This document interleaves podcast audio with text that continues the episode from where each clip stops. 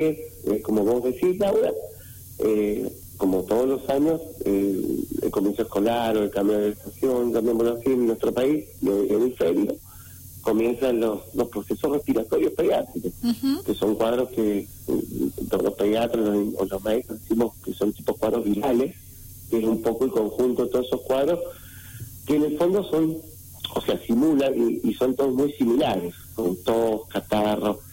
El año pasado fue un año bastante diferente, debido a la, famosa eh, pandemia que estamos viviendo y a las restricciones que hubo el año pasado, no hubieron tantas enfermedades pediátricas eh, en los niños. No, no, no, se vio tanto como, por ejemplo, la influenza, que es el virus de la gripe, u otros virus que, realmente abundan en, la época, en esta época de cambio de temperatura. Sí. Estuvieron más cuidados los niños, por eso se pudo, se pudo controlar. por supuesto. Se pudo controlar. La, no asistencia escolar y, otros casos tuvieron, por ejemplo, mayor protección, el, mismo hecho de las personas adultas, ya de, de, nunca haber usado barbijos, empezar a usar barbijos, todo el mundo, obviamente, disminuye la incidencia de, enfermedades de todo tipo, y principalmente la respiratoria. Exacto. Eso fue muy, fue muy importante, inclusive los mayores cuidados, el lavado de manos y todo, algo que en, en, el quehacer de cada persona o cada, cada humano en el mundo que no lo hacía habitualmente, ahora fue más como una regla, y eso fue obviamente lo que disminuyó mucho la incidencia de enfermedades eh, principalmente respiratorias y ese tipo de enfermedades. Si bien eso va a seguir eh, sucediendo, digo, eh, la utilización del barbijo, porque el virus está entre nosotros, hablando de COVID-19, la higiene también la, implementamos mucho más seguido que habitualmente en cuanto al lavado de manos más seguido. Eso quedó muy marcado en los niños. Doctor, no sé si me estoy expresando bien, pero hablo por experiencia propia también. Bueno, el niño generalmente, diferencia, en parece mentira, pero el niño, diferencia del adulto, lo tomó con muy mucha seriedad y muy responsablemente. Todos los papás vimos, inclusive también me, incluyo dentro de ese grupo, más allá de, la medicina, el niño es como que estaba más alerta, es decir, no, mira, salgo un lado, no, me tengo mi barbijo, no, hay que lavarse las manos. Es como un, una concientización pediátrica muy importante. Sí. Y, y el niño lo tomó con mucha con mucho respeto, con mucho mucho control en, cuidarse un poco más con respecto a lo respiratorio, a lavarse las manos, a ponerse su barbijito, a, cumplir pautas que hoy los colegios tienen. Exacto. En decirle, bueno, eh, no, mire, no se junten tanto, estén más alejaditos, no tomen agua del mismo grifo, eh, traten de no compartir esas cosas, traten de... Bueno, y la verdad que hasta ahora lo están haciendo, lo están haciendo muy bien, porque ya que están hablando un poco de virus con respecto a eso, la verdad que la incidencia de contagio del paciente pediátrico entre sí y el adulto es muy baja, ya está estudiado eso. Inclusive el paciente pediátrico es un paciente que gracias a Dios puede tener el virus, eso no, nadie dice que no, en realidad puede tener, pero de estar en forma más leve. Exacto. Por ejemplo, como un cuadro respiratorio viral, que cuando decimos respiratorio viral decimos, por ejemplo, un catarro de vía superior, tipo resfrío, tos, un poco de fiebre, pero generalmente no da la gravedad que un paciente puede tener eh, que sea más, eh, por ejemplo, el, paciente adulto, la, población más, más vulnerable, por lo pronto lo que hemos aprendido el año pasado este cuadro vital, COVID-19. Bien. El paciente pediátrico es diferente principalmente, pero no quiere decir que no contagie. Tiene muy baja la incidencia, puede ganar de contagiar. Bien, digo, eh, cuando en casa, ¿verdad? Hay un niño con eh, estos cuadros respiratorios o hay un adulto con estos cuadros respiratorios, ¿quién es más propenso a contagiar? Bueno, eh, es muy buena pregunta. Cuando hay un paciente pediátrico en el domicilio, bueno, tenemos la, empieza a toser, a tener problemas, por ahora vamos expectantes con el paciente, vamos observando, hay que ver mucho también los antecedentes, distintos sería un paciente hiperasmático, pero generalmente, como le decía, el COVID no, no tiene gravedad por ahora en pacientes pediátricos. Si bien hay algunos casos excepcionales que están internados post-COVID, que se llama síndrome inflamatorio sistémico, pero generalmente es muy, muy bajita la incidencia.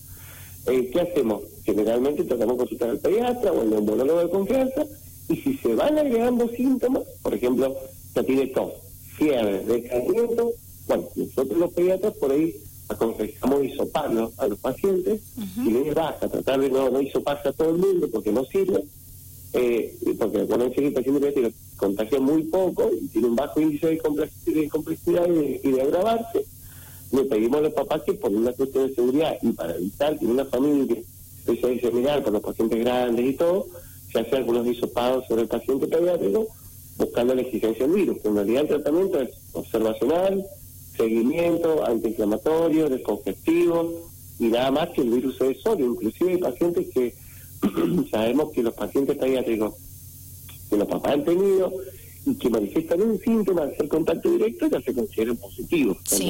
Y se van solitos, no hace falta hacer el examen de sangre, ver cuánto nivel de anticuerpo tiene, después de nada. Si uno lo quiere hacer, lo puede hacer, pero en realidad no hace falta en el paciente pediátrico. Hoy la población vulnerable del SARS-CoV en el mundo no es el paciente pediátrico, o sea, me refiero vulnerable hacia, hacia una elevada mortalidad, sí. móvil y mortalidad, que es un poco la secuela que deja este virus a largo tiempo. Exacto. No es, no es el paciente. Si bien algunos, como te decía, algunos pacientes pueden generar alguna complicación, la incidencia es muy, muy bajita con respecto al adulto. Bien, entonces, ¿qué cuidados tenemos que tener en cuenta? ¿Qué nos recomienda, doctor? Bueno, en todo caso, cuando un paciente pediátrico empieza con un catarro que ya se ve mucho, porque en realidad lo que estamos viendo en estas últimas dos semanas, tres, son muchos cuadros respiratorios altos. Por ejemplo, laringitis, laringitis virales, pero no por el virus COVID. Inclusive hay muchos pacientes que hemos por precaución hisopado y le andaban todos negativos. Eso es muy importante. Y si le da negativo, es negativo el cuadro. O sea que hay otros virus que están presentes que no estaban tan presentes el año pasado en realidad aparecieron los famosos virus como el rinovirus, el adenovirus, el parinfluenza, que son virus que hacen cuadros que llamamos virales o respiratorios, que con tratamiento sintomático, carabitos o algún control del pediatra, observación a nivel de ocultación pulmonar y todo, el virus se va solito. Lo que sí le pedimos, realmente como pediatra a los padres, que bueno, cuando un niño empieza con síntomas respiratorios y todo, bueno, en ese caso va al pediatra y tratamos de dejarlo en casa, no lo mandamos al colegio para evitar también la diseminación de otros virus, aparte del famoso que está, está en, nuestra sociedad. Exacto. Entonces, porque van a aparecer otros que aparte del COVID, porque es la realidad y es la, es la forma de evolución de los virus estacionales, eso no lo vamos a poder evitar. Perfecto.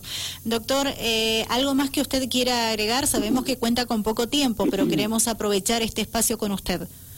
Bueno, el virus, el, COVID-19 o, los otros virus, como el influenza, el rinovirus, el parinfluenza, que son los virus pediátricos por excelencia, que realmente tienen más incidencia de contagio entre los, entre los niños, la sintomatología es muy similar, es muy similar, es muy parecida. Pero si empezamos a ver que tienen varios síntomas, por ejemplo, fiebre, dificultad respiratoria, tos, diarrea también en el paciente, o algunos picales, alguna reacción cutánea, cuando hay varios síntomas asociados, por ahí y la incidencia del grado donde vive con pacientes de riesgo eh, o, que va al colegio con muchos niños, bueno, ahí sopamos y damos el alerta sin asustar a nadie. ¿Sí? Bien. Y damos el alerta al, colegio y decimos, bueno, el paciente se hisopó, dio negativo, listo, tiene otro cuadro viral que nada tiene que ver a estos cuadros virales del SARS-CoV-2 o COVID-19. Perfecto. Y solito hay que esperar la evolución y no automedicar porque por ahí estos virus se ponen más agresivos.